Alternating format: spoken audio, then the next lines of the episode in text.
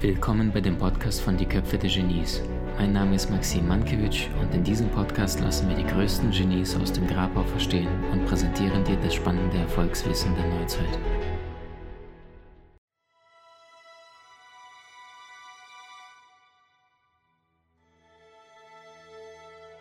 Mark Twain, Mark Twain, hörte der kleine Junge am Ufer des Mississippi-Ufers die Crew des Dampfschiffs immer wieder schreien.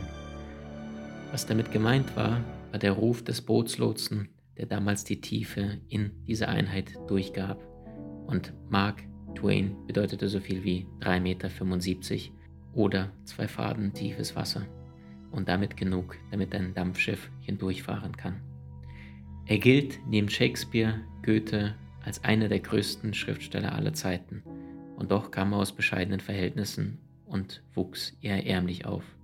Mark Twain wurde kurz nach dem Erscheinen des Halleyschen Kometen geboren und sagte ein Jahr vor dem eigenen Tod voraus, dass er mit diesem Kometen gemeinsam wieder verschwinden wird.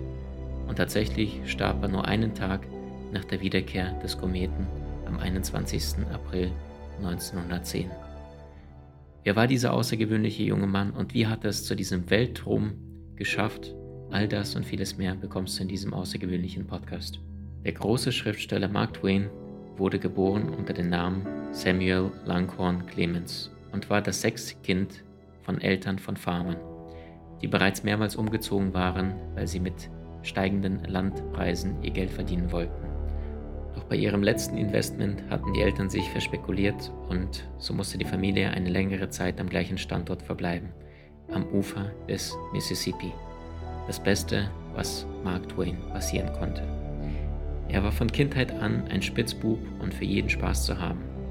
Er nahm sich auch selber nicht so ernst und sagte beispielsweise, enttäuscht vom Affen schuf Gott den Menschen. Danach verzichtete er auf sämtliche Experimente. Oder aber auch, bist du wütend, so zähle bis vier, bist du sehr wütend, so fluche. Von sich selber behauptete er, dass einer der besten Jungs in der ganzen Stadt, im ganzen Land ist doch komischerweise fand er es seltsam, dass seine Mutter es nicht so sah und das eher als anmaßend empfunden hat, als er behauptet hat, I am the best boy in state. Er hatte allerdings alles andere als eine einfache Zeit, denn er wurde in der Zeit von Sklaverei geboren. Dem Schulunterricht war das kein Thema und auch die Kirche hielt es eher für rechtmäßig. Ihn allerdings widerte die Sklaverei total ab und er hasste regelrecht Sklavenbesitzer. Er selber schrieb später, ich habe bestimmt keine Rassen, Standes- oder religiöse Vorurteile. Es genügt für mich zu wissen, dass jemand ein Mensch ist. Schlimmer kann er nicht sein. Oder aber auch sagte er, der Mensch ist das einzige Lebewesen, das erröten kann, es ist aber auch das einzige, das Grund dazu hat. Als Kind verbrachte er mit die schönste Zeit seines Lebens direkt am Mississippi-Ufer.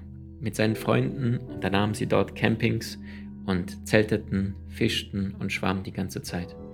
Sehr häufig war er in der Natur und er liebte die Wassermelone. Beim Spielen am Mississippi-Ufer beobachteten die Jungs um Mark Twain herum, dass immer wieder ein Dampfschiff vorbeifuhr. Und bereits damals übten diese Schiffe eine große Faszination auf Mark aus. Auch seine Freunde hatten alle den Traum, eines Tages auf so einem Dampfschiff arbeiten zu können. Und auch später sollte dieser Traum ihn begleiten, als er damals seine zwei Jahre journalistische Laufbahn unterbrach, um als Lehrling und Lotse auf einem Dampfschiff zu arbeiten. So lernte er beispielsweise in diesen zwei Jahren, wie man ein Boot steuert und das seichte Wasser vermeidet. Als Mark elf Jahre alt war, verstarb plötzlich sein Vater. Und so konnte sich die Familie nicht mehr leisten, ihn zur Schule zu schicken, also musste er helfen, die Familie mit zu ernähren. Und er absolvierte eine Ausbildung zum Schriftsetzer und hatte immer wieder Gelegenheitsjobs als Laufbursche. Im Laufe seines Lebens probierte Mark Twain unterschiedliche Berufe aus. Er war Schriftsetzer, Dampfschifflotse, aber auch Goldgräber, Verleger und Journalist. Zudem war er zwei Wochen lang vor Kriegsbeginn freiwillig und patrouillierte durch die Straßen. Doch als es ernst wurde, haut er schnell ab. Im Jahr 1865 gelang ihm endlich der Durchbruch als Schriftsteller und brachte ihm auch die nationale Aufmerksamkeit mit dem Titel der berühmte springende Frosch von Calaveras County. Darin beschrieben ist ein junger Mann namens Jim Smiley Und dieser junge Mann wettete einfach auf alles. Er wettete darauf, wenn zwei Tauben auf einem Zaun saßen, welche zuerst aufspringen wird. Er wettete auf Katzen, er wettete auf Hunde, auf Ratten, er wettete sogar, welcher Pfarrer der Sonntagsmorgen in der Kirche sprechen wird. Eines Tages lief dem besagten Jim Smiley ein Frosch über den Weg. Und ergriffen von der Idee, aus diesem Frosch einen Springfrosch zu machen, begann er diesen zu trainieren. Und nach drei Monaten gelangen diesem Frosch tatsächlich die größten Saltis und er kreiste in der Luft, während er extrem hoch sprang. Eines Tages war Jim Smiley mit seinem Karton und dem Frosch da drin an einer Bar. In dieser Bar kam ein Fremder hinein und sagte, was hast du drin? Jim Smiley sagte einfach nur, es ist mein Springfrosch, möchtest du gegen mich wetten? Der Fremde sagte, naja, das würde ich gerne und ich wäre sofort dabei, wenn du mir nur irgendeinen Frosch zur Verfügung stellen könntest, denn ich habe keinen mit. Darauf sagte Jim Smiley, hier hast du mein Karton, pass kurz auf den Frosch auf, ich bin in Kürze da und such dir einen Frosch auf der Straße. Während Jim Smiley weg war, überlegte der Fremde, was er dann tun könnte, damit er seine 40 Dollar nicht verliert. Und er hatte die Idee, Schrottkugeln aus dem Gewehr mit dem Teelöffel in den Frosch hineinzutun. Als Jim Smiley mit einem neuen Frosch vorbeikam und sagte, hier hast du deinen Frosch, begann die Wette. Der erste Frosch blieb entsprechend stehen und berührte sich nicht einen Millimeter, während der andere Frosch, der zuvor noch nie gesprungen war, deutlich gewann. Der Fremde nahm sein Geld und haute ab. Erst kurze Zeit später merkte Jim Smiley, dass er betrogen worden ist, doch dann war es zu spät. Kurze Zeit später danach lernte Mark Twain seine Frau Olivia kennen. Diese beschrieb er nur mit den Worten, ich verglich sie mit Hunderten von Menschen und doch habe ich niemand in meinem Leben getroffen, der einen besseren Charakter hat als sie. Als er seinen Job in der Zeitung hatte und eine Story schreiben sollte, ist er gereist, und zwar in seine frühere Heimatgegend. Dort angekommen, überkamen ihn die Kindheitserinnerungen. Wieder war alles so vertraut wie früher. Also hängte er noch vor Ort den Journalistenjob an die Nagel und fing an zu schreiben. Im Alter von 38 Jahren schrieb er sein wichtigstes Werk Huckleberry Finn und erinnerte sich zudem an die realen Charaktere aus seiner Kindheit. Über das Buch Huckleberry Finn sagte sein weiterer großer Kollege Ernest Hemingway eines Tages, die gesamte amerikanische Literatur kommt aus dem Buch von Mark Twain, das Huckleberry Finn heißt. Es ist das beste Buch, was jemals geschrieben worden ist. Vorher gab es nichts, auch danach gab nichts vergleichbar Gutes. Mark Twain traf selbst während seiner Reisen viele bedeutende Persönlichkeiten. Dazu zählen der russische Zar, der Thomas Edison oder aber auch der österreichische Kaiser Franz Josef I. Aber auch traf er den Telefonerfinder Alexander Graham Bell. Zudem ist Mark Twain mit Shania Twain, der Sängerin, verwandt.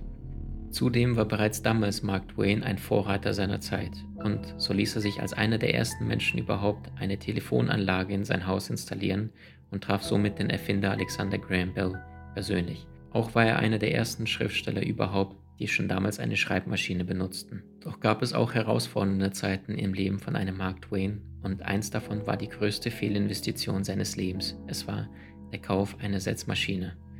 Das fehlerhafte Gerät trieb die gesamte Twain-Druckerei und seinen Verlag in den Abgrund, so dass er am Ende mit 190.000 Dollar Schulden sich gegenüber konfrontiert sah. Und weil er kein Mensch war, der die Verantwortung gerne wegschob, beschloss er, jeden einzelnen Penny von diesen Schulden zurückzuzahlen. Was tun also? Bereits da war er bereits bekannt und er entschied sich für eine Europareise. Dort hielt er zahlreiche Vorträge vor unterschiedlichem Publikum. Als er in Frankreich seine Vorträge hielt, so machte er die Witze auf Kosten der Franzosen, indem er sagte, es mag hin und da vorkommen, dass manche Amerikaner ihren Großvater nicht kennen. Doch bei den Franzosen ist es so, dass sie sich nicht einmal sicher sein können, wer ihr eigener Vater ist. 1891 war Mark Twain sogar in Deutschland und lebte ein paar Monate in Berlin. Die Stadt gefiel ihm so gut, dass er später seine beiden Töchter zum Studium dorthin schickte. Nicht ganz so gut gefiel ihm die Gegend in Hirschhorn am Neckar.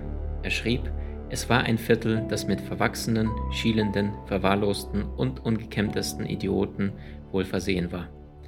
Twain versuchte zudem mit mäßigem Erfolg die deutsche Sprache zweimal zu erlernen.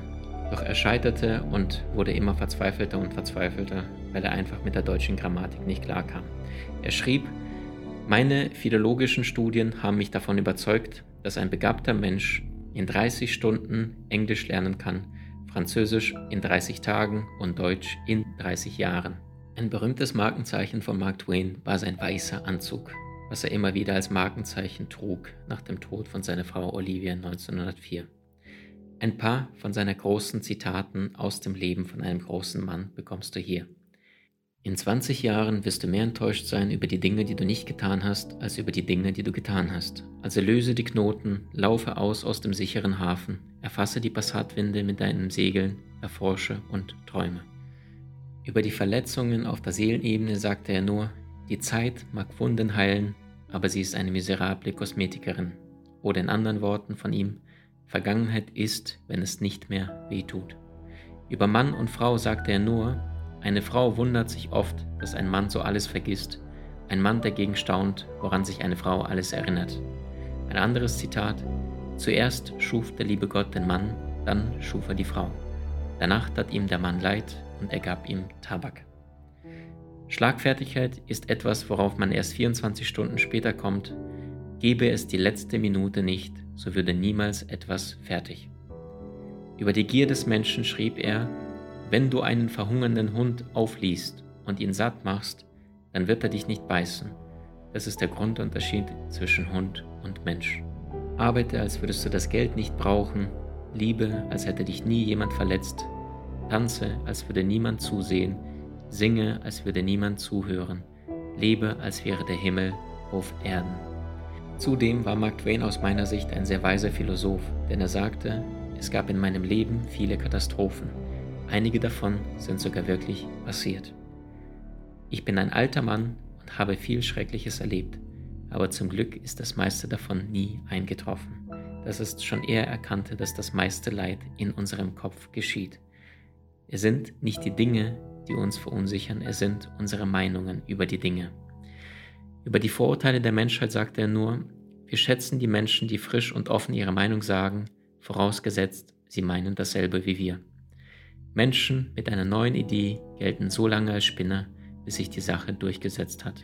Zudem betrachtete er die Insel Bermuda von dem berühmten Bermuda-Dreieck als seine zweite Heimat. Und so hat es auch dieses Traumreiseziel vor allem die Verbindung mit diesem berühmten Schriftsteller zu tun. Das wichtigste Zitat allerdings von Mark Twain ist für mich, das, was jemand von sich selbst denkt, bestimmt sein Schicksal. Wie hat dir die neueste Folge gefallen? Hinterlasse uns gerne einen Kommentar oder profitiere von entspannenden Videokursen aus unserer Online-Akademie unter köpfe-der-genies.com.